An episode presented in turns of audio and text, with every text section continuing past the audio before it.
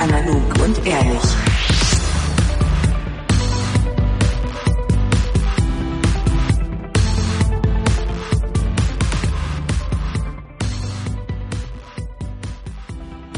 Hallo und herzlich willkommen zu Analog und Ehrlich, dem Schonwaschgang für eure Ohren. Und heute sitzen im Sendezentrum Stockholm Theresa, Hi. Sophie Hallo. und daheim im trauten Berlin-Moabit Sebastian. Ja, hallo nach Stockholm. Heute können wir mal von einer sehr besonderen Konstellation berichten. Wir haben es ja bereits in Folge 18 angekündigt. Das Sendezentrum Stockholm wird feierlich eröffnet. Jetzt müsste nur noch die Sophie einmal deutlich ins Mikrofon sprechen, damit wir sie hören. Von Hauptstadtstudio zu Hauptstadtstudio. Ja. Ganz genau. Und wir haben nicht weniger als zwei Stunden gerungen und gekämpft, um die technischen Gegebenheiten hier, die gerade nicht, äh, sag ich mal, uns wohlgesonnen sind, irgendwie in den Griff zu bekommen. Aber wir haben es gelöst. Und zwar fällt Skype mal eben aus, dann ähm, müssen wir alle mal irgendwie umziehen und die Verkabelung nochmal neu checken. Aber irgendwie haben wir es gelöst und liebe Hörer, es ist gerade ein Experiment und ihr werdet sehr wahrscheinlich auch davon mitbekommen, dass vielleicht irgendetwas nicht so wie gewohnt klingt oder funktioniert. Aber das ist jetzt eine Reise, durch die müssen wir jetzt alle mal durch. Sprich, nach der Volljährigkeit müssen wir jetzt im Grunde genommen mal erwachsen werden, das Risiko auf uns nehmen, frisch aus dem Ei geschlüpft, einfach mal den, den Weg durch die weite Welt gehen. Das ist unser freiwilliges Podcast-Jahr, möchte man sagen. Genau. Stimmt. Ja. Das ist das freiwillige Podcast. Da hat man auch immer ein bisschen Querelen mit Anträge für Gelder und auch erst sein, seinen Platz in der Gesellschaft finden und so. Das ist am Ende passt das alles sehr gut. Ja, das ist eine Erfindungsphase. Trotzdem auch ein gesellschaftliches Engagement, Ja. ne? Entertainment fürs Volk. Das ist schon alles richtig am Ende des Tages. Das klingt richtig gut. Schönes Intro, Sebastian. Schönes Intro. Ja.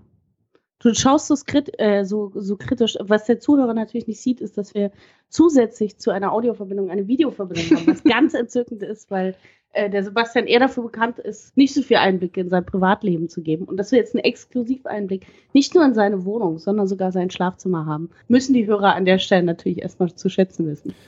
Genau, für die zahlenden Kunden an dieser Stelle wird es auch ähm, diverses Bildmaterial geben. Natürlich dann über unseren Premium Insta Instagram-Kanal, Behind the mic. den wir dann gegen entsprechende Gebühr auch verraten.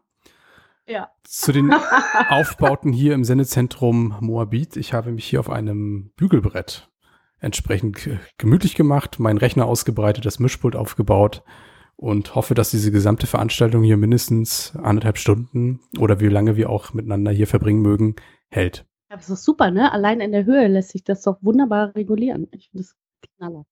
Das Bügelbrett ist eine gute Lösung, um ehrlich zu sein. Ja, das war eine Investition ähm, von einem schwedischen Möbelhersteller, was natürlich auch die gute Brücke schlägt nach Stockholm. Und Folie. es ist ja jetzt doch in der letzten Zeit eine Menge passiert. Wir sind ja, glaube ich, vor fünf, sechs Wochen auseinandergegangen. Ja. Und Ja. Im wahrsten Sinne des Wortes. dann hast du dich, Theresa, in ein Auto gesetzt mit Sack und Pack. Und ich glaube auch noch mit Zahnschmerzen, wenn ich mich richtig erinnere. Oh ja, das habe Oh ich ja. auch in Erinnerung. Oh ja, ich habe mich tatsächlich mit Zahnschmerzen in mein Auto gesetzt, mit frisch gemachten Zähnen, ähm, um dann auch an meinem ersten Wochenende meine Zahnärztin einfach direkt in Stockholm zu treffen, was auch ein richtig guter Zufall war. Das war ein herrlicher Einstein. Ein Dank an der Stelle. Und hatte sie zufällig ein paar Instrumente dabei? Werkt Nee, sie hat noch mal ein paar gute Tipps gehabt. Da hat mich eigentlich tendenziell auch einfach ein gutes Wochenende abgelenkt und dann musste ich da einfach durch. Die letzten Entzündungswehen. Also es hat sich wir. alles le- zuletzt eher so als psychosomatische Geschichte herausgestellt, nehme ich dann an. Nee, es hat sich tatsächlich als starke Entzündung herausgestellt, Okay. durch die ich einfach durch musste. Aber man könnte auch psychosomatisch im Sinne des Zahnfleischs sagen, ja. Ich glaube, der Stress hat sicher nicht geholfen. Aber Ja. Jetzt bist du da. Wie ist es, Theresa? Ja, wie war's? Ähm, ich habe immer gesagt, ich möchte meine Komfortzone verlassen. Jetzt nach fünf Wochen sage ich, ja, vielleicht habe ich das, vielleicht wird das gerade ein bisschen zu, zu weit raus aus der Komfortzone. Ähm, es ist wahnsinnig interessant, tatsächlich. Ähm, man äh, wird mit vielen Dingen konfrontiert, wo man nie dachte, dass das wirklich auch ein Thema wird. Man wird aber auch mit ganz vielen tollen neuen Sachen auf einmal beschäftigt, wie analoges Wäsche buchen Ich meine, Sophie, du hast das gestern gesehen. Das ist schon auch ein Prinzip, was man wirklich durchaus erstmal durchdringen muss. Für mich was auf jeden Fall. Aber ist spannend. Also ich fühle mich gerade tatsächlich, um es am besten zu beschreiben, ich fühle mich gerade wie so ein wie so ein kleines Kind, was die Welt einmal neu entdeckt. So ist es. Ich bin sehr neugierig. Ich entdecke jeden Tag neue Sachen. Ist auch nicht immer zum Guten, aber sehr, sehr viele Dinge sind sehr, sehr positiv und ich würde es je immer wieder tun und jedem empfehlen. Wie muss ich mir analoges Wäschebuchen vorstellen? Geht es um diese Tatsache, dass die Waschmaschine wahrscheinlich nicht in deiner Wohnung ist und ihr euch das alle genau. gemeinsam genau. teilen müsst? Ja. Ähm, es gibt so Tvetstuga, nennt man das. Das sind so Wäschestuben. Und da gibt es so analoge Buchungsbretter. Man muss sich da oben eine Zahl von 1 bis 30 vorstellen und dann so vier Zeitslots, 7 bis 9, 9 bis 12, mhm, bis 22 Uhr. Danach wird nämlich die Wäschestube zugeschlossen. Und dann hat man so einen Schlüssel und so einen Piblus. Und damit muss man dann, mit diesem Schloss, muss man dann sozusagen den Zeitslot buchen und dann kann man in eine der Wäschestuben gehen und waschen. Der Futter ist tatsächlich, ich genieße gerade eine, einen Komfort, den ich nie dachte zu genießen, nämlich ein Trockner.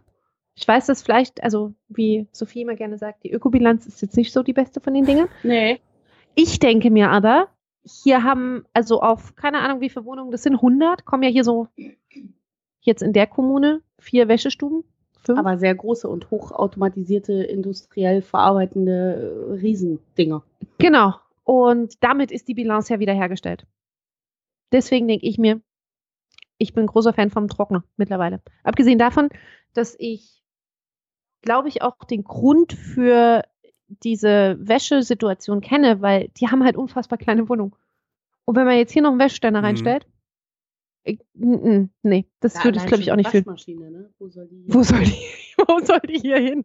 Aber interessant fand ich, weil wir waren, äh, um Theresa auch auszustatten und in dem Kontext vielleicht ganz interessant, äh, auch im Mediamarkt und da gab es ein relativ großes Sortiment an Waschmaschinen, wo ich dachte, das ist jetzt wirklich eins der Güter, was hier in Stockholm, glaube ich, nicht so gut geht. Eher im suburbanen Raum. Ja, vielleicht. Und im ländlichen. Pick-up und kaufen Waschmaschinen ja. in Stockholm. Ich, ja. ich schätze, dass die Stockholmer sich auch einfach nur Häuser kaufen, um dort einzig und allein ihre Waschmaschinen zu deponieren, oder? Keine Ahnung. Also die Kostenstruktur äh, lässt das vermuten. Alles kostet hier so viel Geld, warum ja. ich auch noch dafür Geld aus. Also ich muss auch sagen, heute ist halt auch richtig, heute ist Montag. Ich habe heute auch ein Parkticket, weil ich habe nach wie vor das, ich habe nach wie vor das, die Parksituation nicht äh, verstanden und ich habe heute auch tatsächlich einen Strafzettel von 87,50 Euro bekommen. weil es ist auch der zweite schon, muss man dazu sagen weil das ist alles ein bisschen schwierig. Man darf immer nur zu bestimmten Zeiten irgendwo stehen und einmal die Woche wird gekehrt am Straßenrand und dann darf man da auch nicht stehen und dann darf man da nicht stehen und dann muss man dort wegfahren. Also es ist auch, auch es tut auch manchmal weh, die Learnings, die man so hat. Aber es ist immer noch. Wie in, äh, in Kalifornien, da durfte man auch äh, zu bestimmten Zeiten die eine Straßenseite nicht blockieren. Sonst wurde man richtig auch abgeschleppt und das war dann zuweilen auch deutlich teurer als 87,50. Aber apropos äh, Erfahrung im Ausland, bevor vielleicht Theresa noch so ein, zwei andere Highlights ausführt. Sebastian, du warst ja auch im fernen Ausland. Ach komm, stimmt. Richtig, ich war in Dänemark. Das war meine lange ersparte Traumreise. Lang geplant. Genau, seit meiner Jugend. Ich habe all meine Schlafmünzen zusammengetragen, nachdem ja Theresa da in der letzten Sendung ihren persönlichen Jackpot äh, erzielt hat habe ich auch ja. einfach mal meine ganzen Münzen zusammengekehrt und ähm, bin dann zwei Wochen, nee, es war Japan. Dorthin verschwunden, ein relativ fernes Land. Das hat mich auch Jetlag-technisch schon sehr beschäftigt, muss ich zugeben. Und ja, es war ohnehin relativ knapp geplant, so mit zwei Wochen da äh, diverse Ortswechsel auch zu vollführen. Es war im Prinzip auch gar keine Pause. Aber letztendlich, mhm. ich bin schon sehr geflasht von dem Land. Auch wenn ich jetzt zugeben muss, es ist jetzt vielleicht nicht das, mega exotische Reiseland, was man jetzt vielleicht so als Backpacker in, in keine Ahnung, Kambodscha oder ja. sonst wie durch, durchlebt.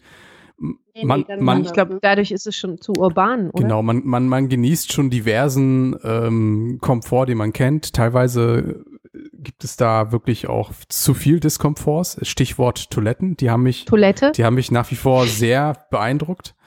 Ähm, ja. Nee, aber abgesehen davon, dass wir auch irgendwie mit zwei Taifunen zu kämpfen hatten, die dann natürlich oh, einige sehr starke. Bitte? Wie sieht das dann als Tourist aus? Muss man da Äh, gar nicht gut. Also es, also Ta- Taifun muss man sich vorstellen, ist jetzt vielleicht ein bisschen anders als äh, so ein Orkan hierzulande. Also vornehmlich ähm, kündigt sich so ein Taifun einfach mal zwei, drei Tage durch absurdesten Regen an, der dann auch wirklich horizontal, vertikal, diagonal fällt. Ähm, in, ein, in einem wirklichen sehr starken Ausmaß, dass man dann auch wirklich komplett durchnässt ist, inklusive Koffer und allem, was dazugehört. Mm, herrlich. Und wenn dann quasi so der Höhepunkt des Taifuns erreicht ist, dann, dann ist einfach nur ganz krasser Sturm und man kann eigentlich nichts machen. Mit aber dem Ah, angenehmen, da bleibt man da drin, da bleibt oder? man drin und der angenehme Nebeneffekt dieses Sturms ist allerdings, dass am nächsten Tag alles trocken ist, als wäre nichts gewesen. Und es war schönes Wetter. Also es ist so eine ganz strange Form von Unwetter, die ziemlich gewaltig daherkommt, aber auch genauso spontan wieder verschwindet. Also Aber dann hattet ihr sozusagen eine Woche Regen. nicht ganz. Also wir haben das schon noch so erwischt, dass es dann vielleicht nur so drei, vier Tage waren, die wir dann Okay. tatsächlich nichts machen konnten. Aber ja, also grundsätzlich, was, was bleibt zu erzählen? Also ich glaube, zuallererst muss man, glaube ich, einfach mal diese, diese, diese, diesen Menschenschlag der Japaner äh, begreifen und äh, kennenlernen. Was ja wirklich sehr angenehm ist, dass sie erstmal auch, wenn vielleicht nur scheinbar, einfach grundsätzlich fast immer höflich und, und zuvorkommt sind. Ja, Ähm, das finde ich auch faszinierend. Dann allein diese Situation, dass es eigentlich extrem überfüllte U-Bahn gibt, fühlt es sich doch um einiges angenehmer an, dort zu fahren, als wenn man jetzt an einem gewöhnlichen Wochentag in der BVG ist. Weil, weil einfach irgendwie keiner telefoniert, keiner ein Döner ist ähm, und, und zumindest so gewisse Formen des Anstands gewahrt werden, die es insgesamt einfach als relativ äh, ja, angenehm erscheinen lassen. Aber sprechen die in der U-Bahn? Entschuldigung, dass ich da kurz zwischen, Gar zwischenfrage. nicht. Also es ist, es ist gespenstisch ruhig, Schon, ne? Ja, und das ist dann wirklich ein sehr starker Kontrast zu, zu den Gegebenheiten hierzulande. Und ich frage mich dann immer, wie die sich eigentlich fühlen, wenn die dann nach Deutschland kommen. Das muss ja für die so das absurd schlechte oder sag ich mal ähm, Ja. äh, Völlig unzivilisiert ja eigentlich rüpelhafte Land sein. Wom- womit ich gar nicht klar gekommen bin, ähm, aber da habe ich doch dann auch irgendwann rebelliert, ist, dass man halt sich in der Öffentlichkeit angeblich nicht schneuzen darf. Da haben die halt ein massives Problem mit. Und Mhm. das habe ich auch so nicht beobachtet, aber ich habe dann irgendwann aufgegeben. Ich meine, dieses ständige Hochziehen, das, das kann es nicht sein. Das ist äh, Nee, da, das Aber das ist ganz interessant, weil das ist tatsächlich halt auch einfach nur so ein Kulturclash, ne? ja, Weil die Japaner ziehen ja tatsächlich unfassbar diese, das, was sich in der Nase befindet, hoch. ja, Der Rotz. genau. Aber auch wirklich von der kleinen Zehe, wo du dir auch so denkst, so, nee, nee, nee, nee, nee. Nee, nee, das möchte ich nicht hören. Nee, das machen die to- total gerne. Das, das klingt jetzt aber im Gegensatz zu Suppe schlürfen halt da eben nicht so appetitlich. Und ja, damit muss man sich halt halt eben anfreunden. Aber. Ne? die Also, zehn Tage oder zwölf Tage, die wir da waren, da waren wir an ungefähr fünf verschiedenen Orten. Also eben neben Tokio und Kyoto dann eben auch so ein bisschen in den Bergen und an der Küste. Oh, Nicht schön. zuletzt natürlich auch dann in dieser schönen Oktober-Indian-Summer-Stimmung und Kulisse. ach toll. Und ja, landschaftlich muss man schon sagen, hat da Japan doch einiges zu bieten. Und Ja, man muss dafür auch. gar nicht mal weit äh, von den eigentlichen Zentren entfernt sein. Ich habe auch mitten in der Reise dann beschlossen, dass es sich definitiv nochmal lohnen wird, äh, ein weiteres Mal nach Japan zu kommen und kann das eigentlich Ja. nur empfehlen. Es ist super. Also Essen super, Leute super, Landschaft super. Von den Preisen her kommt man klar, wenn man jetzt nicht ähm, unbedingt auf Hotels angewiesen ist. Also wir haben dann Ja. primär eher so in Hostels übernachtet. Ich denke mal, Airbnb-mäßig geht da auch einiges. Das haben wir jetzt aber nicht in Anspruch genommen. Ähm, wie alles grundsätzlich da so organisiert ist. Die Züge fahren halt alle mega pünktlich. Ähm, und auch, dass man da mit japanischen Schriftzeichen konfrontiert ist, ist eigentlich kein Problem, wenn man dann ständig mit Wi-Fi verbunden ist und sich mit Google Maps irgendwie durchnavigiert. Aber wie ist das mit Essen gehen? Weil das wundere ich mich tatsächlich ja immer, weil viel ist ja halt auch, dass du einfach in solchen Frühstückslokalen oder wie auch immer dann so sitzt und so, keine Ahnung, 1,50 Meter Karte mit japanischen Zeichen in die Hand gedrückt bekommst. Gibt es Alternativen? Also Möglichkeit eins ist, du hast, äh, bist in irgendeinem Restaurant gelandet, wo irgendwelche Auslagen sind, auf die man zeigen kann oder eben die, die, die Speisekarte bebildert ist. Das ist eigentlich ein sehr häufiger Fall. Ähm, Möglichkeit zwei ist, du hast eine japanische Karte vor dir und kannst eine App benutzen, die die Zeichen äh, übersetzt und das hat gar nicht mal so schlecht funktioniert. Möglichkeit drei ist auch einfach, dass man sich versucht, mit Händen und Füßen zu unterhalten und einfach darauf vertraut, dass der Kellner oder der Koch, je nachdem, mit wem man spricht, schon einem das Richtige gereicht. Alle drei Möglichkeiten haben wir durchgespielt und wir sind da eigentlich mhm. kaum enttäuscht worden. Also vor allen Dingen so, so Sachen, die man auch hierzulande kennt, so eine Rahmensuppe, das ist einfach mal eine ganz andere Qualität und, und, und Liga, ne? Es ist preislich viel billiger, aber geschmacklich um einiges intensiver. Habt ihr auch Rahmen an so ähm, Automaten gekauft? Nee, also da waren wir doch ausgesprochen manuell unterwegs. Ja, aber das finde ich immer sehr lustig. Das ist ja, wie die Japaner eigentlich ihre Mittagspause bestreiten. Das außen vor dem Laden so ähnlich wie ein Zigarettenautomat. Mhm ein großer Automat äh, mit, mit Bildern ist von Essen, mhm. was zum Beispiel auch hilft beim Bestellen. Und dann schmeißt du da Geld ein und dann wird es innen zubereitet, genau nach deinen Wünschen und dann holst du nur noch an der Theke ab.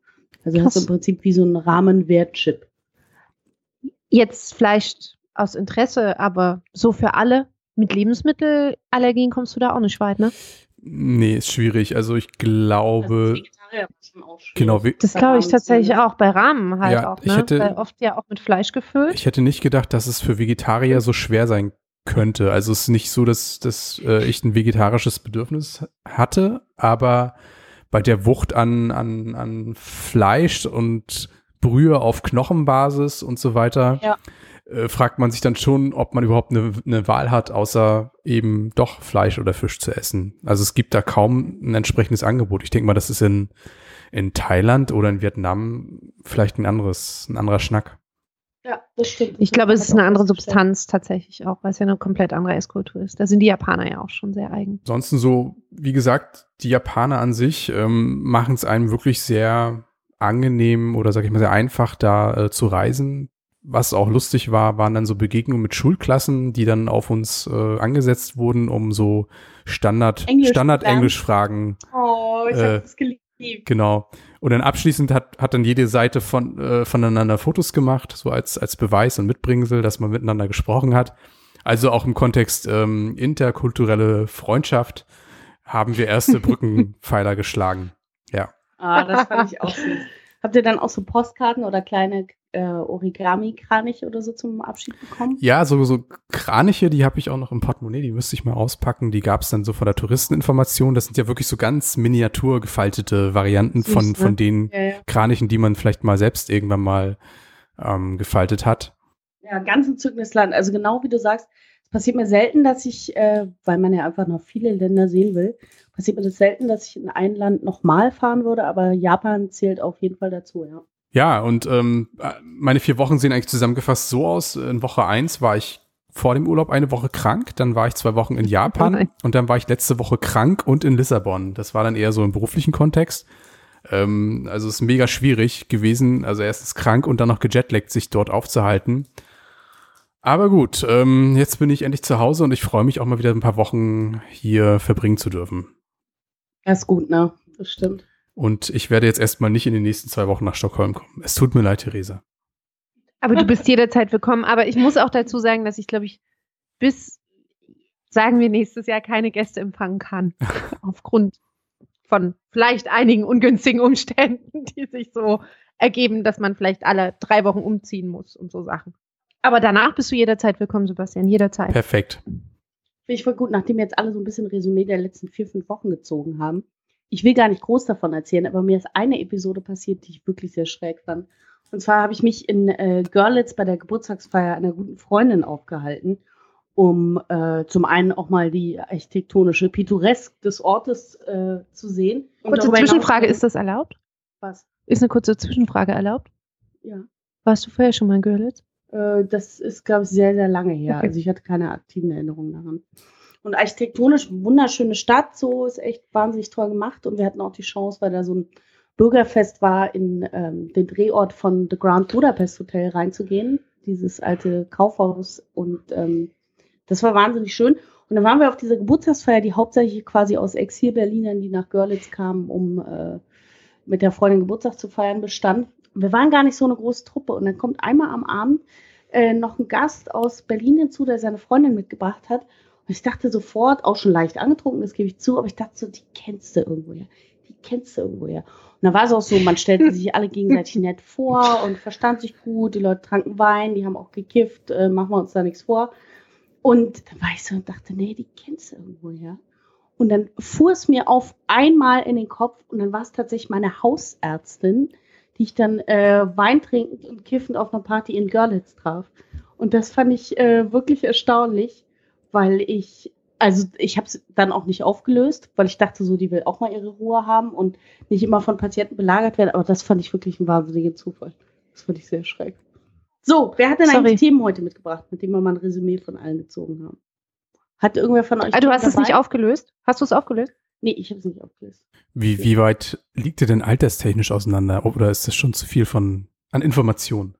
Ah, ich glaube, keine 20 Jahre. Das passte auch. Die Mhm. passte auch super in die und gehörte so zum Freundeskreis. Das war alles total nett. Es war nur so schräg, weil es meine Hausärztin war.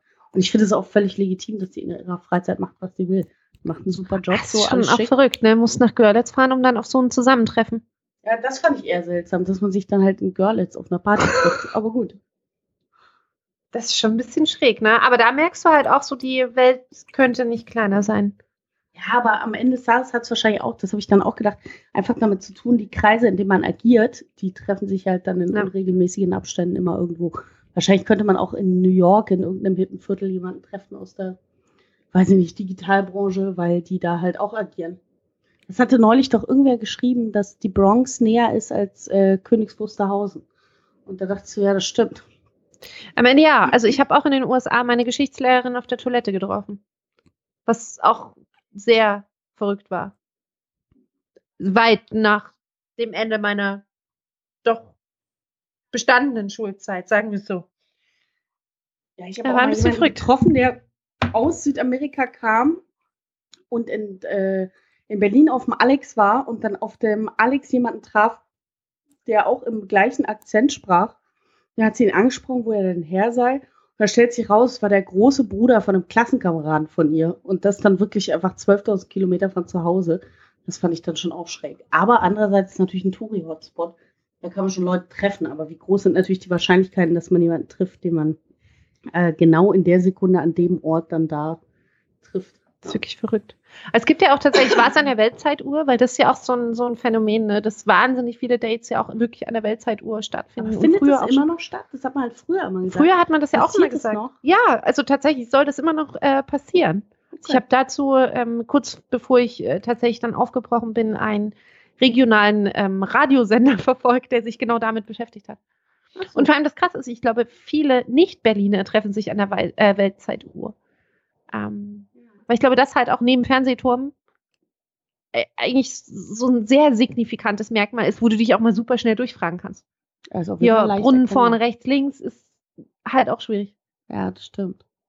Ja, das stimmt. Obwohl ich glaube, wahrscheinlich so äh, typische sich treffen Plätze werden immer mehr verloren gehen, weil die Leute ja permanent on sind und dann schickt man wahrscheinlich einfach nur eine Stecknadel auf äh, Google Maps an den anderen und schon findet man.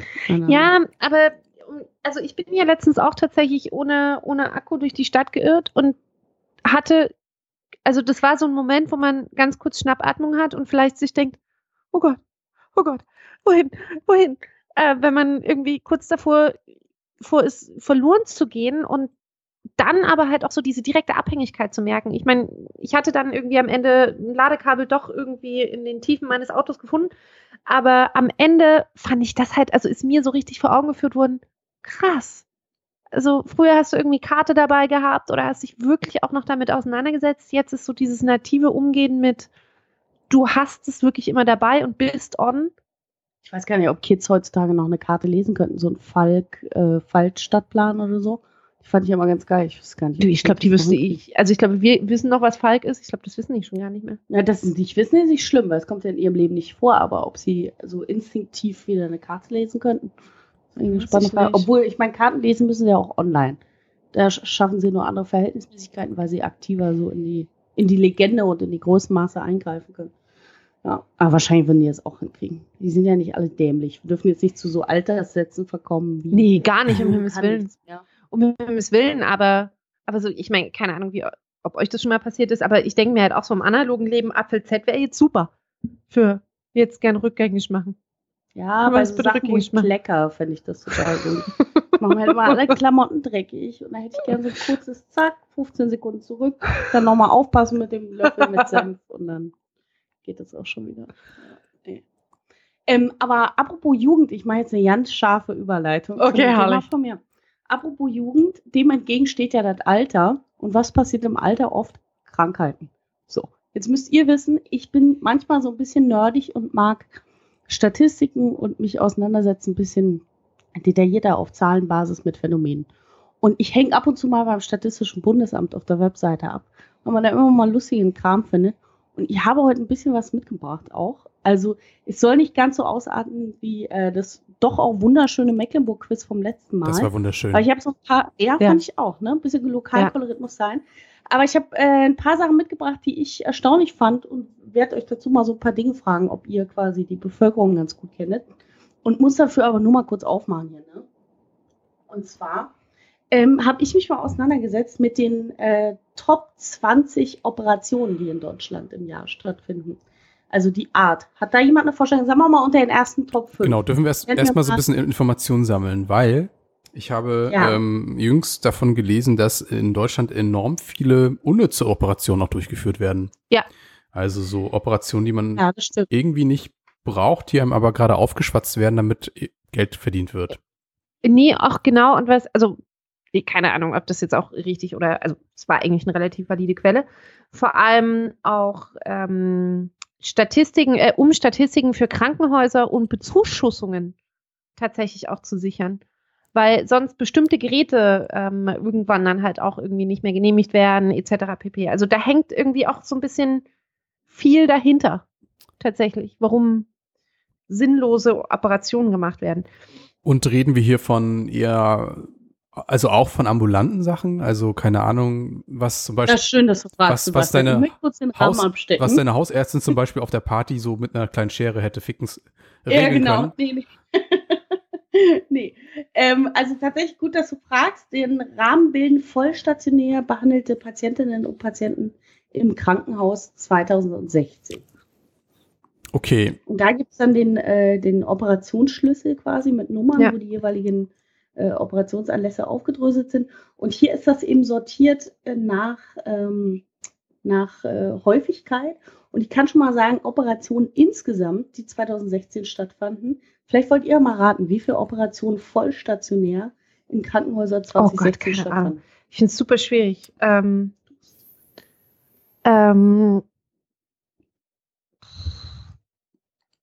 weiß ich nicht. Sebastian, hast du eine Tippe Ahnung? auf eine halbe, halbe Million. Vollstationäre Operationen insgesamt im ganzen Jahr. Ja. Theresa, was sagst du? Sind mehr. Wir haben 80 Millionen Einwohner mehr, Deutschland. Weiß nicht, zwei Millionen? Also schön, dass ihr äh, geraten habt. Es handelt sich um 16.709.813. Ja. ja, also ein das Viertel. Ist dann doch viel. Nee. Okay, das war jetzt, das war jetzt kurz. Das geht total an meiner Wahrnehmung vorbei, weil dann müsste ja demnach quasi jeder Fünfte in meinem Umfeld ja. im Jahr operiert werden. Es heißt im ja, Grunde genommen halt im, im, halt, im, im Alter 50 plus wird man dann mehrfach operiert, um diese Statistik zu erreichen. Ja, vermutlich. Also ich kann ja mal dann einen Einblick geben. Hat jemand eine Idee, was so unter den ersten Top 5 sein könnte? Ja, ich glaube, das ist so Hüfte und Knie auf jeden Fall. Oder ist es nochmal aufgeschlüsselt in künstliches Kniegelenk oder Meniskus? Blind, das weiß ich. Blinddarm. Aber Hüfte ist zum Beispiel nicht schlecht, ist aber nicht unter den Top 5. Blinddarm, ah, Eierstock, Entfernung, solche Sachen. Nee, Eierstock, nee, das ist nicht, das ist dort nicht Masse. Ich sag mal die Top 5, ja? Ich mach mal rückwärts, wie damit es spannend Nee, warte mal, okay. Oder? Hast du noch eine Idee? Hier, die ganzen Herzsachen. Das ist doch ähm, Magen, ja, Magen und Herz, hätte ich jetzt gedacht. Also Herz war auch meine Vermutung, aber ähm, also man muss natürlich sagen, ich verstehe auch nicht alles, was hier in der Liste steht. Viel davon kann ja auch was von dem sein, was ich gesagt habe. Mhm. Aber ich sag mal so die ersten fünf. So, und zwar, siehst du, da fängt schon an, kann ich überhaupt nichts mit anfangen. Andere Sektion Caesarea. Keine Ahnung, was das sein soll. Lassen wir jetzt einfach mal aus. Dann endoskopische Operationen an den Gallengängen ist auf Platz 4. Ist Magen? äh, ja, quasi. Grob. Dann Zugang zur Lendenwirbelsäule ist auf der 3. Ist es Bandscheibe Also oder? mal- Das ist Bandscheibe, genau, ja. das dachte Ich, das ist wahrscheinlich Bandscheibe. Dann äh, Rekonstruktion weiblicher Geschlechtsorgane nach Ruptur. Ein Dammriss ist auf Platz 2. Ach so, na gut, wenn die das, Ja. also, ob- ja gut, das sind Ja, ja, Geburten, ne? ja. Ja, klar. Och, Reko och, Mal gucken. äh, ja, So, und dann, ihr glaubt es nicht, andere Operationen am Darm ist auf Platz 1. Also Darm ist voll ein Thema. krass. Darm ist voll ein Thema. Und hier zum Beispiel Wirbelsäule und so, das kommt als später, Herz, weiß Oh, ich dachte ja echt, dass das. Ja, super, ne? Also äh, nicht super, aber seltsam. Ich auch, würde gerne jetzt wissen, Sebastian, sag mal, hast du ein stabiles Internet? Kannst du ganz kurz gucken, was Top 1 ist? Ähm, bei den Operationen. Ja, andere, andere Operationen am Darm stand der da. Äh, Quatsch, äh, Top 5. Hier, das erste, was du gesagt hast. Den Ach, C. dieses Cäsare-Dings da, das kann ich mal parallel nachgucken. Aber währenddessen können wir uns natürlich noch mal mit was anderem Spannenden auseinandersetzen. Und zwar die häufigsten Diagnosen in Deutschland. Jetzt wird es nämlich noch mal ein bisschen bunter. Ne? Sagen wir mal so unter den Top 5. Was ist da bei Diagnosen dabei? Achso, nochmal natürlich den Rahmen ne? für die Statistiker unter uns. Es handelt sich um vollstationär behandelte Patientinnen und Patienten, einschließlich Sterbe- und Stundenfälle in Krankenhäusern nach der nach irgendeiner Verordnung Das in ist ja 2016. Also vollstationär behandelt, die 20 häufigsten Hauptdiagnosen. Hauptdiagnosen wohlgemerkt. Also Krebs? Gehört sowas dazu? Oder schlüsseln die das noch feiner auf? Also ich meine, wenn Darm das meist operierteste Organ ist oder Top 1 unter den OPs, dann ist es ja auch irgendwas, was damit zu tun hat. Also entweder Entzündung, Krebs. Herzinsuffizienz. Also nicht alles, was diagnostiziert wird, muss ja operiert werden, ne? Das gebe ich nur als Hinweis. Ja. Genau. Also von daher, das, der ursprüngliche Gedanke, dass das, was mit dem Darm zusammenhängt, eine Relevanz haben, ist schon gut, aber wenn man sich dann nochmal drüber nachdenkt, nicht alles, was Di- äh, diagnostiziert wird, muss behandelt, äh, muss operiert werden, aber dann hat es natürlich nochmal eine andere Verschiebung. Aber egal. Ähm, Diabetes? Meinung? stimmt eigentlich, ne? Schlaganfall. Hm, schon nicht schlecht, nicht schlecht. Gute Sachen dabei, gute Sachen dabei. Aber ich guck mal, ob Ich wir werd bei heute Nacht schlecht träumen. sind. Also ich meine, es ist jetzt auch nicht so, dass wir nicht älter werden, aber. Ja, ja. Jetzt Aber ich habe ja tatsächlich, weil wir gerade bei dem Thema sind, ich habe letztens ähm, sehr tragisch lernen müssen, ähm, aber fand ich zum Beispiel super. Ähm, familiär hatte jemand richtig Glück und ist in die Hände eines richtigen ähm, Krankenhauses gekommen. Und es ist mittlerweile so, dass, ähm, und das finde ich zum Beispiel super, wenn du innerhalb eines Fensters von vier Stunden zum Beispiel beim Schlaganfall ins Krankenhaus gehst, kannst du eigentlich fast zu 100 Prozent das ähm, eigentlich schlecht durchblutete Teil des Gehirns wieder rekonstruieren. Oh, krass. Das ist völlig krass. Also Leute, wenn ihr einen Verdacht habt, einfach direkt ins Krankenhaus und sagen, hier, wir sind in dem Vier-Stunden-Fenster. Und es ist also wirklich, ich kann es jedem nur empfehlen. Wir haben es nicht gewusst und es hat Wunder geholfen. Das Nur mal dazu. ne? So Also ich mein, Servicehinweis, Das als kleiner Service-Hinweis und die tatsächlich die Schlaganfallraten werden ja auch immer jünger. Ja, Das stimmt. ist heute ein bisschen, also wir haben heute montags ein bisschen depressiv. Heute, Ja, so ein ne? bisschen Nee, kleiner das- Downer ja, hier, ja. so zum. Ja, es ist halt wirklich ein kleiner Downer. Also ich meine, ich habe mit meinem Strafzettel von 87,50 Euro auch schon eh schon viel zu verdauen Na gut, heute. dann löse ich schnell mal einfach noch auf. Äh, dieses Sektion Cesare war äh, der Kaiserschnitt tatsächlich auf Platz 5 Ach, bei gucke. den Operationen und bei Diagnosen sage ich nochmal schnell. Äh, Platz 5 äh, Hirninfarkt, Platz 4 in, intrakranielle Verletzung, Platz 3 Vorhofflimmern und Vorhofflattern, Platz 2 psychische und Verhaltensstörungen durch Alkohol und Platz 1 Herzinsuffizienz. Platz zwei ist ist stationäre Behandlung wegen psychischen Problemen. Das, ja, Verhaltensstörungen durch Bei, Alkohol. durch. Alkohol. Das ist auch schon krass, ne? Ja, das finde ich schon auch ganz schön viel, muss ich sagen. Ja. Okay, darauf noch einen Schluck Gin Tonic. Entschuldigung. Ja, ich sehe schon, ähm, Krankheiten ist nicht so ein Thema für uns, nachdem wir alle noch jung und dynamisch sind. Das stimmt schon. Ähm, Nee, aber spannend. Also, Also ich kann sowieso empfehlen, bei diesem Statistischen Bundesamt noch Ja. Ich habe auch so andere Sachen, aber das ist jetzt vielleicht gar nicht so interessant. Aber ähm, eine statistische Sache hat mir ganz viel Sorge bereitet. Ist ein Sachverhalt, den ich mit euch diskutieren will. Und zwar, äh, es gibt eine statistische Erhebung, die besagt, dass äh, jetzt weniger Bier getrunken wird, und zwar 3,1 Prozent im Vergleich zum Vorjahr. Und ich habe mich sofort gefragt, ist die Hipsterkultur rund um Gin, Wodka etc. daran schuld, dass die Leute weniger Bier trinken? Weil die ganzen Hipster kein Bier mehr trinken, wie früher ihre Väter noch in dem Alter, sondern alle irgendwelche Gin Tonic Krempel, genau wie wir trinken und dafür nicht für den Umsatz an Bier sorgen. Und vor allen Dingen, wie beeinflusst das dann die Wirtschaft? Ne? Weil es gibt Ach, wir nicht auch so einen tatsächlich großen? Artikel auch darüber, wie äh, Hipster die, die Weltwirtschaft beeinflussen mit ihren Konsumgütern. Ne? Über Avocado sprachen wir ja neulich und so. Aber Ja. erstmal zurück zum Bier. Ne? Wa- Was wird aus dem deutschen Bier, Freunde? also ich dachte ja, dass, dass sich ein Bierkonsum vielleicht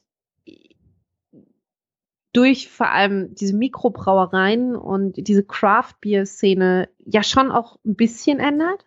Weil ich meine, Aber zählt es dann nicht auch schon quasi fast so als halbes Genussmittel? Da kippen die sich ja nicht mehr einen halben Kasten hinter, oder? Das ist halt die Frage, ne? ob der Konsum sich dadurch halt tatsächlich ändert. Und ich meine, Wein, also bei Wein ist ja auch Alkohol, ist trotzdem ein anderer Konsum als ein Bier, wenn du so willst. Ja. Ob halt durch diese Kraftbier-Szene tatsächlich der Konsum des Alkohols als solches sich tatsächlich verändert hat, weil es anders konnotiert wird.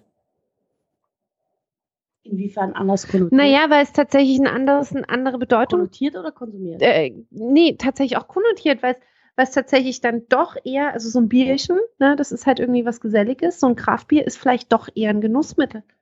Weißt du, was ich meine? Ja. Das ist halt gar nicht mehr so dieses, komm, wir treffen uns auf ein Bierchen, sondern Mhm. komm, wir trinken jetzt einen guten Merlot Syrah. Und stattdessen lieber ein Indian Pale Ale, Genau. Sauerkirsche im leisen Genau. Dialog mit Minze. Ja. Genau. Nee, das kann natürlich sein. Das Und, sein. und dass das halt natürlich halt auch signifikant darauf einzahlt. Abgesehen davon kann ich mir vorstellen, dass vielleicht auch sogar dieses Jahr weniger, ich weiß gar nicht, wie dieses Jahr die ähm, Bier, ähm, wie viele Biere auf dem Oktoberfest verkauft wurden, aber die haben doch auch dieses Jahr eine Rekordzahl an über 10 Euro Schieß mich totgeschlagen. Na, das war ja ähm, der Preis. Aber ja, aber dass das- aber dass das vielleicht auch negativ- haben, oder was? Genau, ob das vielleicht auch negativ sich irgendwann mal auswirken wird, weil, keine Ahnung. Ah, Das Nein. weiß ich gar nicht. Ich habe dann, aber ich habe dann so überlegt, weil so ein bisschen ist man ja auch in Hipsterkreisen unterwegs tatsächlich, auch wenn es nie jemand sein will, gehört man ja irgendwie doch auch so halb dazu. Ähm, und ich habe überlegt, auch wenn die alle gerne mal einen Cocktail trinken und so, aber Bier ist schon durchaus sehr präsent immer noch in meinem Freundeskreis. Also gerade so die Herren der Zunft sind dem Bier nicht abgeneigt und durchaus auch eine ganze Reihe von, von Damen in meinem Freundeskreis. Obwohl ich da gar nicht so ein Fan von bin. Ja, ich glaube jetzt Von dem Bier. so von den Gesamtmengen her kommen wir ja alle aus einem Zeitalter, wo so Madman-mäßig äh, das viel stärker präsent war, wie auch das Rauchen. Ja, stimmt. Und ich glaube, das darf man nicht unterschätzen, dass so diese gesamte gesundheitliche Aufklärung oder auch generell, dass jetzt einfach eine andere Generation am Zug ist, äh, im wahrsten Sinne des Wortes, ähm, da jetzt einfach ähm, einen ganz anderen Umgang pflegt ähm, und auch einen moderateren Umgang. Natürlich gibt's jetzt auch, gab es diese Geschichten mit den ähm, Alkopops und, und anderen, sag ich mal, Alternativen. Ich denke, dass Bier auch weiter eine Rolle spielen wird, aber ich glaube weiterhin, dass es auch ähm, eine rückläufige Tendenz ist. Und ich bin auch ein sehr geborener Gelegenheitstrinker, auch wenn ich es irgendwie mag, mal so ein Bier, aber ich muss das jetzt auch nicht ständig so um mich herum haben und habe jetzt Aber auch wäre das so deine erste Wahl bei Alkohol, wenn du egal was wählen könntest? Oder kommt das dann auch wieder auf Stimmung, Anlass etc. an? Ich finde eigentlich nach wie vor ein gutes Bier, wenn es dann schmeckt und irgendwie, irgendwie auch gut gekühlt ist, eigentlich immer, finde ich, die bess bessere Wahl gegenüber jetzt Wein oder, oder ein Gin Tonic. Weil, weil da dann einfach wieder zu viele Prozente oder auch zu viel Zucker so äh, mit reinspielen. Da ist eigentlich Bier im Grunde genommen so der, die, die Light-Variante. Geschmack, Aber- geschmacklich wie auch alkoholtechnisch. Aber Bier ist doch viel schlimmer als Wein am Ende. Nö, ich denke, das ist, Ist doch auch so ein Brötchen. das ist eine Frage, Frage der Menge, ne? Und wann man aufhört. Ja, gut, das stimmt. Das stimmt. Ich weiß nicht, ich glaube, Bier wirst du, also es ist sehr kulturell auch verankert. Ne? Also so, Deutschland basiert ja eher auf einer Trinkkultur des Bieres als, Ja, dichter als Goethe, ne? Ja. Stimmt schon. Ähm, ich kann mir nur tatsächlich auch, wie Sebastian gerade sagte, dass so dieses, wie sagt, also ich weiß nicht, ich habe tatsächlich im beruflichen Kontext mal die schönste, äh, die schönste Definition ähm, für die doch heranwachsende Zielgruppe My Body is My Temple äh, gehört. Finde ich eine, eine der doch aussagendsten, äh, aussagendsten und nicht aussagendsten äh, Zielgruppendefinitionen. Ähm, ich glaube schon, dass das auch viel damit einhergeht, dass so dieses Healthy Living und sehr bewusste auch. Ja, aber da muss ich sagen, das kaufe ich halt den meisten nicht so richtig ab. Ne? Man müsste halt Weil tatsächlich auch wirklich mal den Spirituosenspiegel dagegen überstellen. Wirklich auch wegen Gin, Entschuldigung. äh, nur kurz um den Gedanken zu Ende zu bringen, das kaufe ich den Leuten halt auch immer nicht so richtig ab. Dieses My Body is my Temple. Das sind die ersten, die sich irgendwie beim Hot Become Yoga und mit einem äh, Öko-Ayran irgendwo selber feiern. Und dann am Samstag, Sonntag gucken sie sich so zu, dass Ja. sie nicht mehr wissen, wo vorne und hinten ist. Ja, also, Also deswegen, ich glaube auch schon lange, auch wenn das kein Modell ist, was ich verfolgen will, aber ich glaube zum Beispiel, dass Fair Trade Koks für deren Gewissen schon deutlich besser wäre als das, was sie die ganze Zeit machen. Weil dieses überall hier eine schöne Chia Bowl und dann noch ein Kokosraspel und dann sich aber die Birne weghauen mit den widerlichsten Chemikalien, die unter der Sonne existieren. Das finde ich eine so absurde Doppelmoral, da komme ich gar nicht mit zurecht. Ja, aber ich glaube, das ist tatsächlich auch. Ja, so ist es tatsächlich auch, ne? Ja, finde ich schon auch. Also Verrückt. Na egal, jedenfalls habe ich als, äh, als vernünftige Deutsche, ne, die sich ja erst um den Literaturbetrieb sorgt, im ehemals das Land der Dichter und Denker und deswegen auf die Buchmesse fährt, sorge ich mich jetzt eben um die Bierbrauer in diesem Land. Ihre Vielfalt, ihre Kultur, das, was uns vermeintlich auch ausmacht. Ähm, weil ich im, ich bin dem Bier gar nicht so zugetan, aber jetzt auch zu sehen, dass Bundesdeutsch zurückgeht, hat mich natürlich sofort in Alarmstimmung versetzt. Und dann wollte ich mit euch mal Ursachenforschung betreiben. Was ist da los? Was kann man dagegen machen? Ich kann ein Fass auf. ich hatte im Übrigen neulich, ich war in Bayern Wochenende auf einer Hütte, ganz zauberhaft gewesen. Und da hatten wir, obwohl ich nicht so viel und gerne Bier trinke, aber da hatten wir ein Fass Augustiner frisch. War das eine Freude, ne? Das ist tatsächlich auch, glaube ich, echt eine Freude. Ähm, mir ist letzten, also mir ist ein bisschen der Durst auf Bier. Ich habe mich ja wahnsinnig gefreut, dass ich hier glutenfreies Bier bekommen habe. Leider habe ich, trinkst du es? ich habe es getrunken, mir hat es auch richtig geschmeckt. Mm, Und dann dachte ich mir noch so mittendrin, Mensch, das ist eine richtig gute Alternative, bis ich feststellte, dass mich 0,33 Liter gerne halt auch einfach mal 8,90 Euro gekostet haben. Mhm. Dann dachte ich mir in so, der Bar. Hm, Nee, das fühle ich nicht. Also, ne. Und Jetzt aus dem Supermarkt oder in der Bar? Nee, in der Bar. Das habe ich, das hab ich nicht gefühlt. Deswegen dachte ich mir dann so, nee, nee, nee, nee, nee. Dann doch lieber ein, vielleicht ein Cider oder nicht. Eine Cola du Light. selber brauen. Wenn du dann auf dem Land bist. Musst du selber brauen.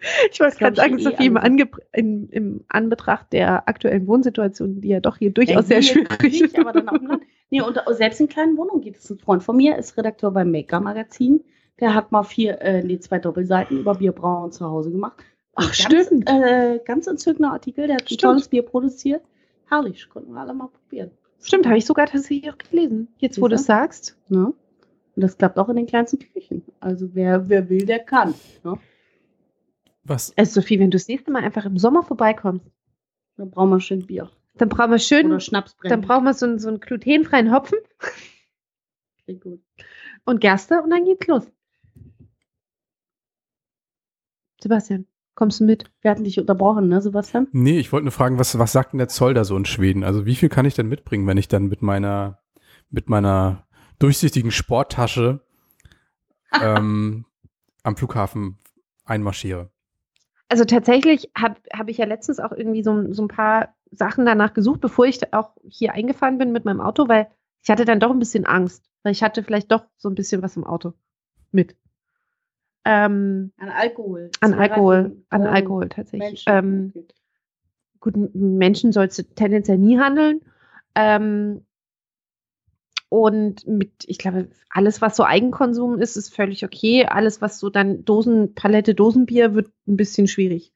Ich habe jetzt keine konkrete Summe gefunden, aber es ist tatsächlich so, dass du relativ viel auch schon mitbringen kannst, Aber das zumindest Ganze was die Fähre betrifft. äh, das findest du auf jeden Fall auf der, äh, auf der Seite vom Auswärtigen Amt. Da steht immer sowohl hin als auch zurück. Ja, es war, also mit der Fähre war es relativ viel.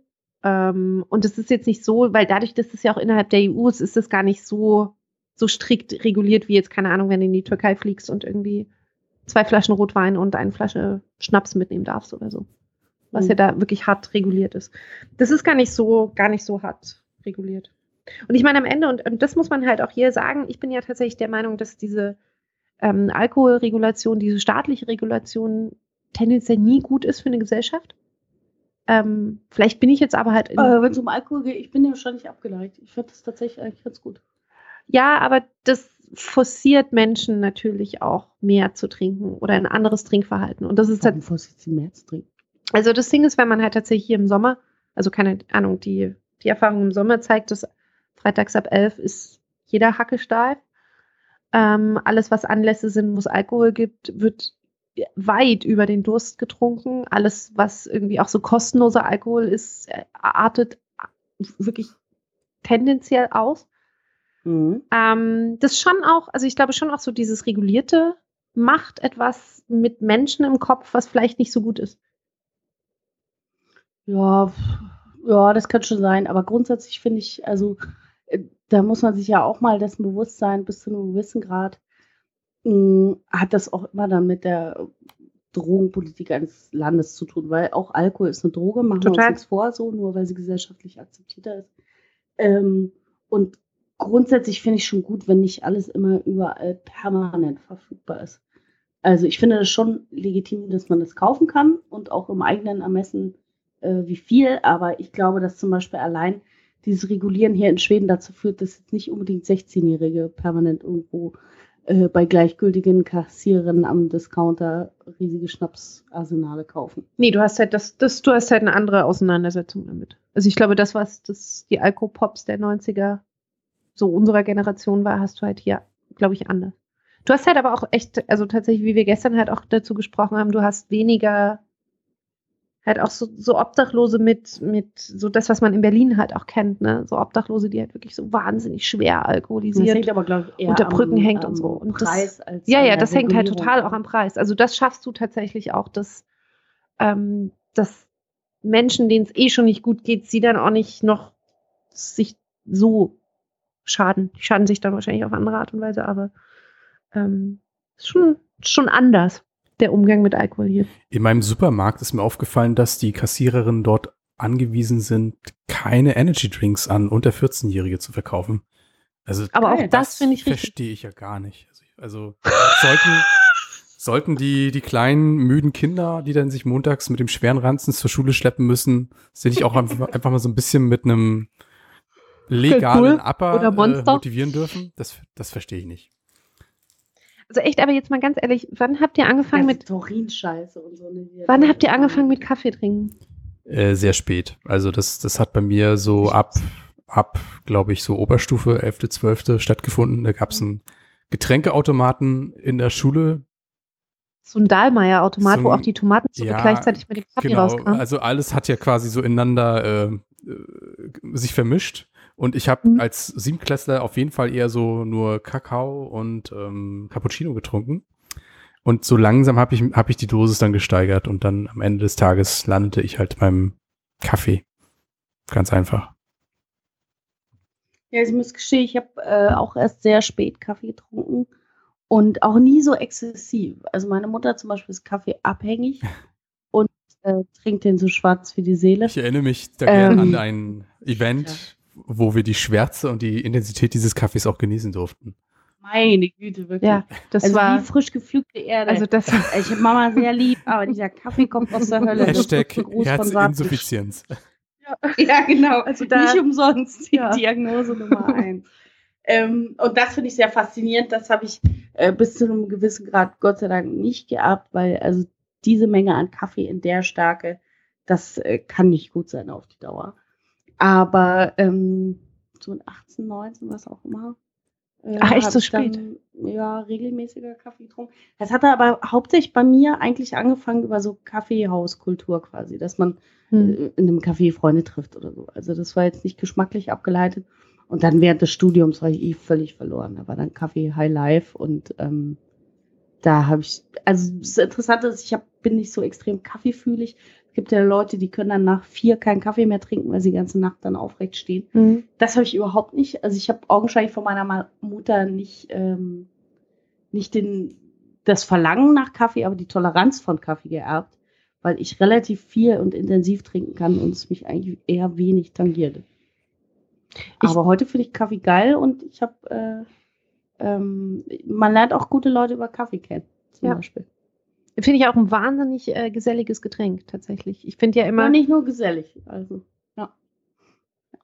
nicht nur gesellig. nee, nee. Also, aber ist ein gutes Getränk für Ah, Leute okay. treffen. Okay, okay. Uhu. Hallöle.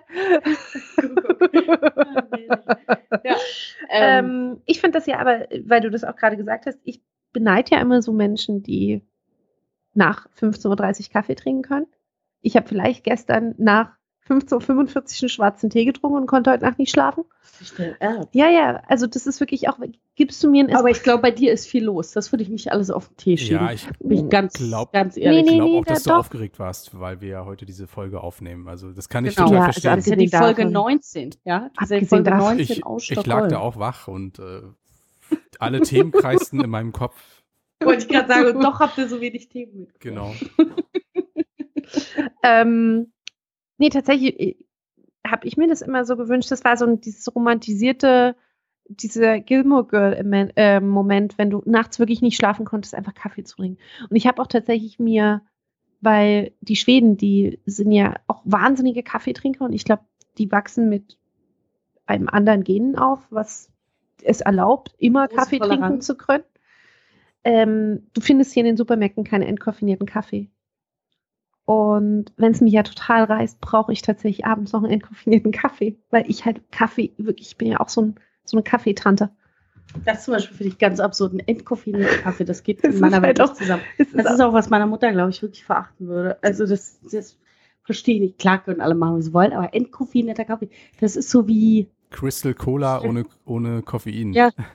ja, ja, aber ich kam mir auch letztens richtig blöd vor, glutenfreies Essen zu bestellen und dann noch einen entkoffinierten Cappuccino, weil das Essen so gut Das war. Aber, Das aber nichtsdestotrotz ähm, finde ich das trotzdem gut, dass, äh, dass man für genau solche Menschen wie mich, die Kaffee auch wahnsinnig mögen, äh, die Variante der entkoffinierten Lösung was ich zum. Beispiel beim, Kaffee, das muss man noch sagen, was ich zum Beispiel wirklich mit am allermeisten feiere am Kaffee ist, äh, nach einem geilen Essen Espresso.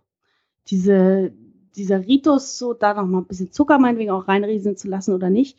Und dann noch so einen kleinen Kaffee zu trinken nach dem Essen, das finde ich so geil. Das finde ich geiler als jeder Grappa oder was weiß ich, den man manchmal noch im Essen kriegt. Ein Espresso nach einem guten Mahl, oh, das ist ein Hit. Das ist vor allem halt auch das, also wenn es den koffeinfrei gibt, ist das immer ein Zeichen für mich, dass das Essen wahnsinnig gut war. Ja. Ja, also das finde ich rundet das auch nochmal das so ab. würde ich jetzt nach einer nach einem Teller Nudeln mit Tomatensauce jetzt auch nicht machen. Aber wenn du wirklich dann zu essen gehst und das Essen war wahnsinnig gut dann, und dann wirklich noch ein koffeinfreien Espresso in meinem Falle, das ist ein Träumchen. Oh, die Zeitverschiebung hier in Stockholm macht mich so müde. Großartig. Ne? Die Zeitverschiebung. Das glaubst du nicht, hier geht ja gefühlt um 12 Uhr vormittags schon wieder die Sonne unter. Achso, du meinst die Lichtverschiebung. Ja, nee, aber das mit der Zeitverschiebung war jetzt der Gag. Ähm, und das ist die Hölle, ne? Das ist so schnell dunkel. Um 4 Uhr nachmittags hast das Gefühl, es ist so um 9 und jetzt muss ich mal langsam Bett fertig machen. Das ist Wirklich nicht mehr normal. Also, wie du das hier machen willst, Theresa, Ja. habe ich noch nicht verstanden. Und, und genau, weil wir auch gerade über Kaffee sprachen und auch eine Pause brauchen, glaube ich, würde ich jetzt mal vorschlagen, spielen wir eine kleine Musik. Und zwar Yeah. Mackenzie Keefe Trivial. I can pull a car with my teeth.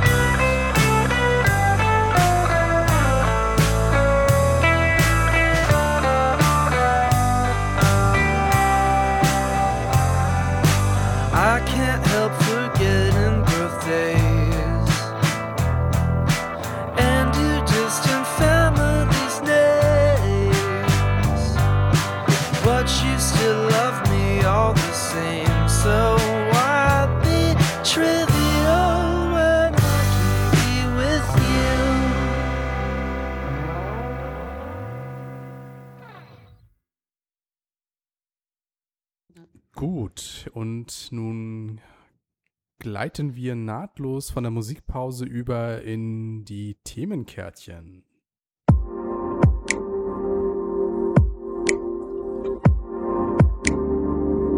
Analog und ehrlich.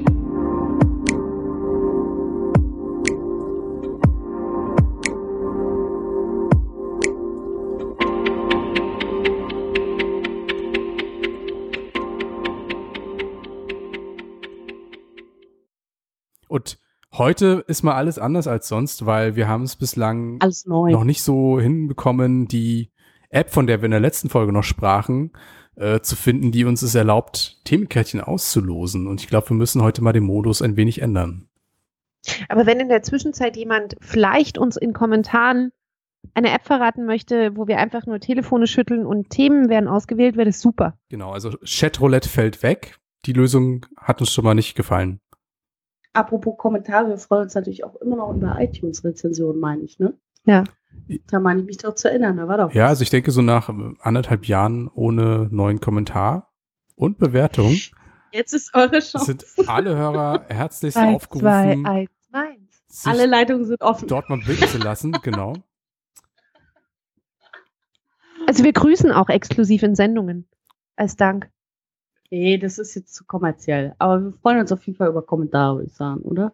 Ja, wir können es ja jetzt nicht verkaufen für einen Kommentar. Das geht ja nicht. Ja, aber wenn Oder? wir uns das einfallen lassen, ist eine Ja, Art gut, der. Incentivierung. Loyal es Loyalität wirst du auch nur bekommen, wenn du incentivierst. Ja, okay.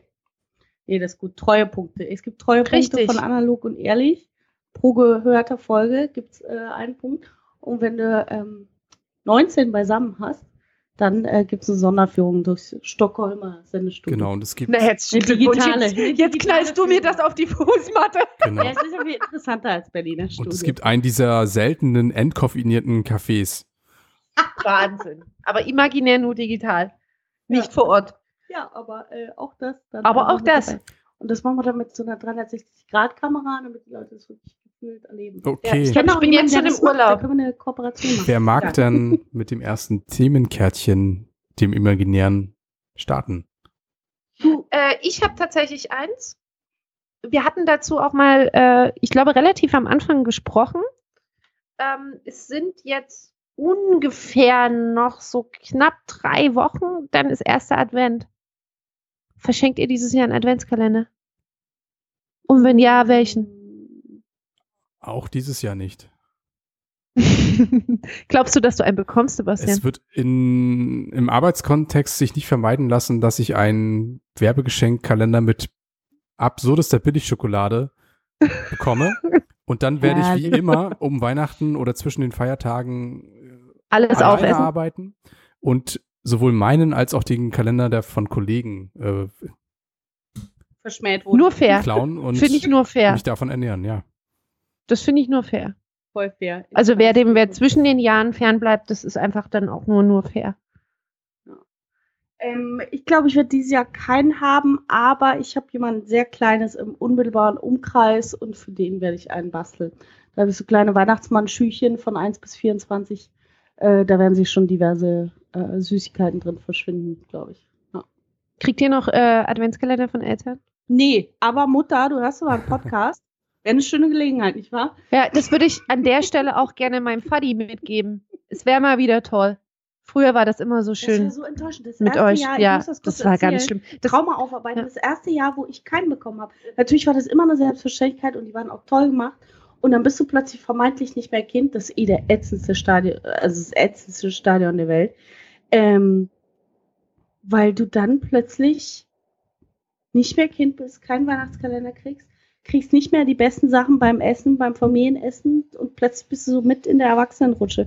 Das macht überhaupt keinen Spaß. ich finde es ja auch Also auch ein Gruß an meine Mama und Papa an der Stelle. Aber ich finde das ja auch so ein bisschen konträr. Wir feiern den Kindertag und kriegen was zum Kindertag, aber keinen Adventskalender.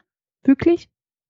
Ich würde lieber auf das Geschenk am 1. Juni verzichten, als den Weihnachtskalender. Das muss, also so Geschenkeaffin zum Beispiel bin Nein, ich also- nicht, also so nicht Geschenk, aber so dieser Weihnachtskalender. Ist anders.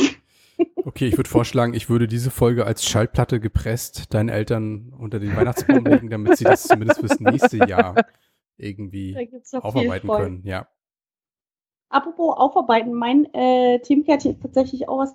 Und zwar, ähm, die Leute reden gegen Ende des Jahres immer über gute Vorsätze fürs nächste Jahr. Finde ich lame. Ich drehe das ein bisschen um, äh, beziehungsweise verknappe das. Jetzt ist nicht mehr viel Zeit bis Ende des Jahres.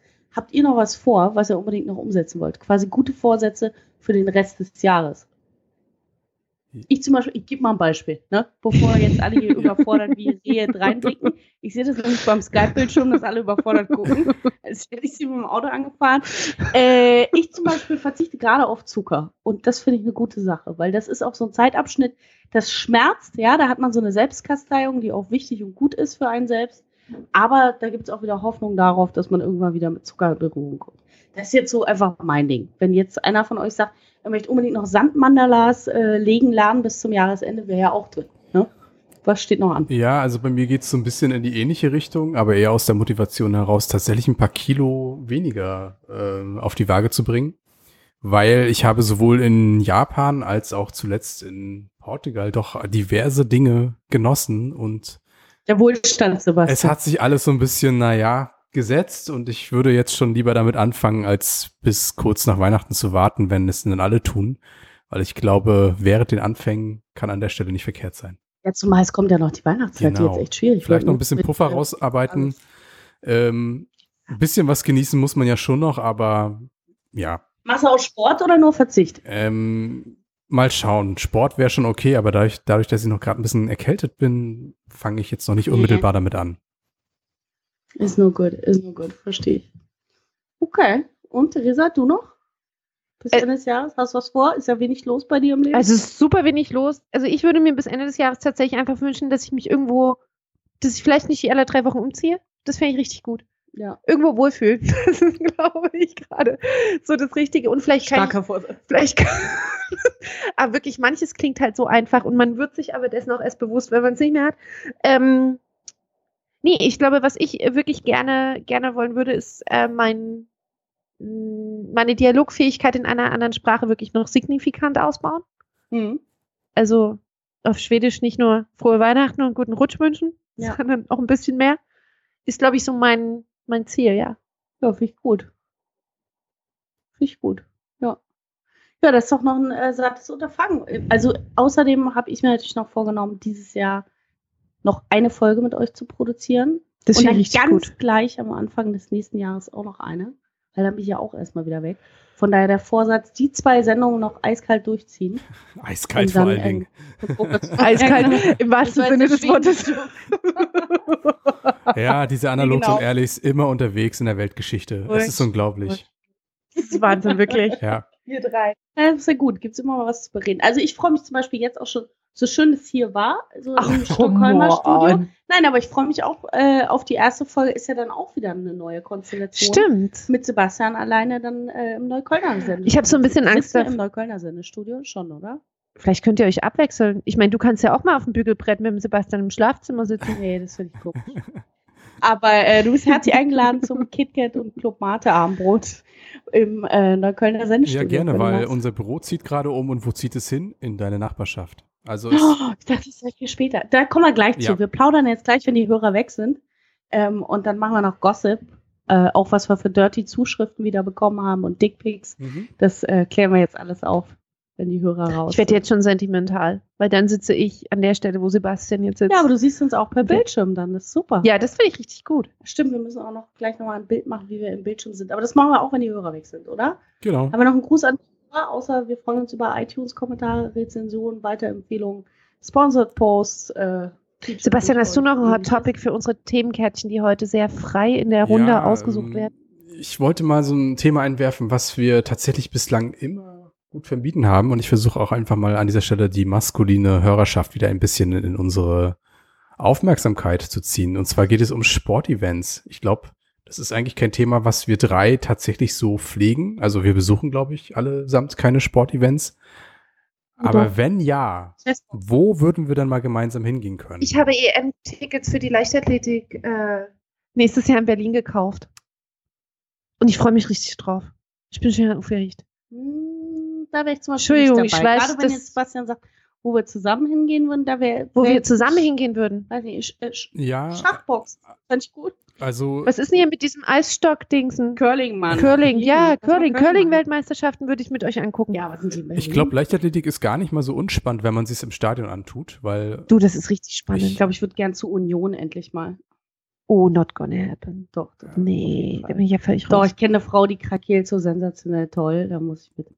Die macht auch einen Podcast, die kann das, das ist super. Also ich habe ja mal eine Weile Sebastian. Handball gespielt und ich weiß nicht, wie, wie steht ihr denn so zum, zum Handball? Weil da geht ja in Berlin auch ein bisschen Das was. ist nicht der Sport, wo die Tomalas immer alle wegdaten. Richtig.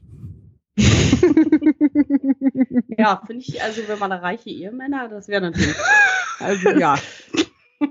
Also du Sebastian, ich kann gerne auch einfach mal meinen Großonkel fragen, der ist Trainer einer Handballmannschaft in Berlin. Das können wir ganz einfach lösen. Also da ergeben Irgendwas, sich ja äh, über die. Themenkärtchen ungeahnte Möglichkeiten. Knaller. Das kriegen wir ganz einfach. Da Ja. kannst du auch exklusiv am, am Spielrand stehen. Also da musst du aber mit dem Ball umgehen können. Nee, aber irgendwie, ich, ich weiß nicht, ich finde den Gedanken, ab und zu mal so relativ banale Sport-Event-Freuden mit Becherbier äh, an einem Samstagnachmittag eigentlich auch mal wieder ganz nett. Du, ich finde das ja super. Das ist ja tatsächlich das, was die Amerikaner uns wirklich voraus haben, nämlich dieses, also abseits des Fußballs, also die einzige Fankultur, die wir ja tatsächlich in Deutschland pflegen, ist eine Fankultur hinsichtlich des Fußballs, das, wo man auch wirklich von der Kultur sprechen kann. Wohingegen die Amerikaner, man, kulturell kann man ihnen jetzt nicht so super viel zuschreiben, also historisch vielleicht schon, aber kulturell gesehen, ja, vielleicht nicht, kann, kann hat jeder seine eigene Meinung. Nichtsdestotrotz ähm, ist es so, dass sie eine unfassbare Fankultur für die unterschiedlichsten Sportarten mitbringen. Und ob das ein Wrestling für 290 Dollar das Ticket ist, was vielleicht auch mal interessant sein kann, muss man jetzt nicht immer an, oder ein Baseballspiel oder ein Eishockeyspiel oder ein NBA-Spiel, die haben halt schon auch echt eine gute Fankultur und gucken sich halt viel an. Das finde ich wahnsinnig interessant. Das wollte ich gerade nochmal sagen. Ähm, Sebastian, warst du, hast du deine Gelegenheit genutzt, in Japan mal zu einem Baseballspiel Nee, zu aber ich, gehen? es, ich wollte es gerade ansprechen. Ich saß, ich saß in einer Rahmenbar und dann habe ich völlig verwirrt dabei zugesehen, wie die Japaner auf Baseballsteil gehen. Und Vor allen Dingen, was die für Riten dann zwischendrin haben mit ihren Regenschirmen, haben die ganze Tänze, die choreografiert sind. Das ist unfassbar. Ich habe kein solches Sportevent jemals erlebt. So dass Ja. ich tatsächlich, und das habe ich Aber warst du im Stadion? mir von, ja, mir von den Tokyo Swallows äh, wirklich auch ein T-Shirt gekauft habe. Das doof ist ein bisschen, steht vorne nur Swallows drauf. Ist echt unangenehm. Aber die heißen so. Gab es das nicht noch anders, ein bisschen Nein, dezenter? Aber ich, das war so ein grandioses Event. Über Stunden hinweg, die haben eine gute Laune. Ja, die beim Baseball machen halt auch geil. Regenschirmtänze. Die Baseball fand ich irrsinnig lame, aber diese Kultur von der Japaner drumherum war ja, also mir erschien das auch teilweise amerikanischer, als es die Amerikaner selbst pflegen würden. Also das war wirklich ein sehr surreales Bild. Ähm, also Baseball ist da relativ groß, dann aber auch sowas wie Golf. Also das scheint da auch relativ äh, prominent zu sein. Ja, das ist hier aber auch Trendsport. Komm, wir können hier Und, gerne auch zu einem gut, Golf Wir wissen es ja. Fußball, aber okay, davon kriegt man jetzt hier nicht so viel mit. Aber weißt du, was auch groß ist, was ich äh, sensationell fand? Ich kam in Hiroshima in Japan im Hotelzimmer an und bin äh, an dem Abend fast nicht mehr rausgegangen, weil ich plötzlich im TV die Live-Übertragung der Sumo-Weltmeisterschaften hatte. uh, Das ist, stimmt. Das ist halt weil da kommt natürlich auch- Tradition und Moderne und Sport und Entertainment. Ah, da und muss man auch sagen- Zusammen. Super gut. Entschuldigung, dass ich dich da, dass ich dir Nee, gerade rein. Aber da muss man halt auch tatsächlich auch sagen, dass sie früher auf Eurosport, also das alte Eurosport, hat auch viel mehr Sumo-Kämpfe übertragen. Ja. Weil das sind so Sachen, die man dann entweder sonntags geguckt hat, wenn auch wirklich die Tierdoku nichts mehr gebracht hat, oder ähm, wenn man wirklich krank war und dann Andreas Türk und Arabella irgendwie auch die zehnte Wiederholung lief, äh, so dass man irgendwann Sumo-Kämpfe geguckt hat, was ich auch ultra spannend fand. Hm. Nee, Also vor allem auch immer versucht habe zu durchsteigen in der Logik. Ja, also das habe ich aber allerdings noch nicht live gesehen. Aber das würde ich mir zum Beispiel auch live angucken. Auf jeden Fall. Und Können wir uns auf Mexi mexikanische Wrestling würde ich mir auch live angucken. Die sind alle paar Jahre mal in Berlin. das muss extrem unterhaltsam sein, wenn man da vor Ort ist. Okay, also vielleicht haben wir jetzt schon ein Goal für nächstes Jahr. Wir müssen, vielleicht gehen wir auf ein gemeinsames Sportevent. Ja, warum nicht? Ja, Gerne. definitely. Also ich merke auch da so ungeahnte Dynamik äh, unter allen Beteiligten. Damit habe ich ehrlich gesagt gar nicht gerechnet. Freut mich sehr. Ein gutes Themenkärtchen, Sebastian. Ein gutes Ja, Themenkärtchen. ausnahmsweise, ne? Die finde ich richtig gut. Ah, gar nicht. Immer Qualitätsbeiträge hier. Sehr schön. Ja, sehr schön. Das war eine Aber Rückkopplung. Oh, jetzt habt ihr einen Flow, hä? Jetzt habt ihr einen Flow. Nee, das ist so die Moderations-Abschluss-Floskel. Aber ich möchte hier gar nicht den moderativen Rahmen nehmen, nur zu Sebastian. Ähm, nee, was bleibt zu sagen? Ich glaube, wir hauen uns jetzt alle so auf die Matte, so Stichwort Sumo-Ring. Nein, ich denke, wir werden gleich noch eine kleine Nachbesprechung machen, allerdings ohne die Hörer. Und ich bin allerdings auch gespannt, was aus diesem Ergebnis, was wir hier gerade aufgenommen haben, auch akustisch wird, weil alles zum ersten Mal, diverse Mikrofone, Skype-Konferenz und die Benutzung von Ultraschall. Ich bin mal sehr gespannt, was da rauskommt. Wir werden es hören, ihr auch. Und dann hören wir uns dann hoffentlich bald zu Folge 20 demnächst. Ciao, tschüss. Wahnsinn. Tschüss. Ciao.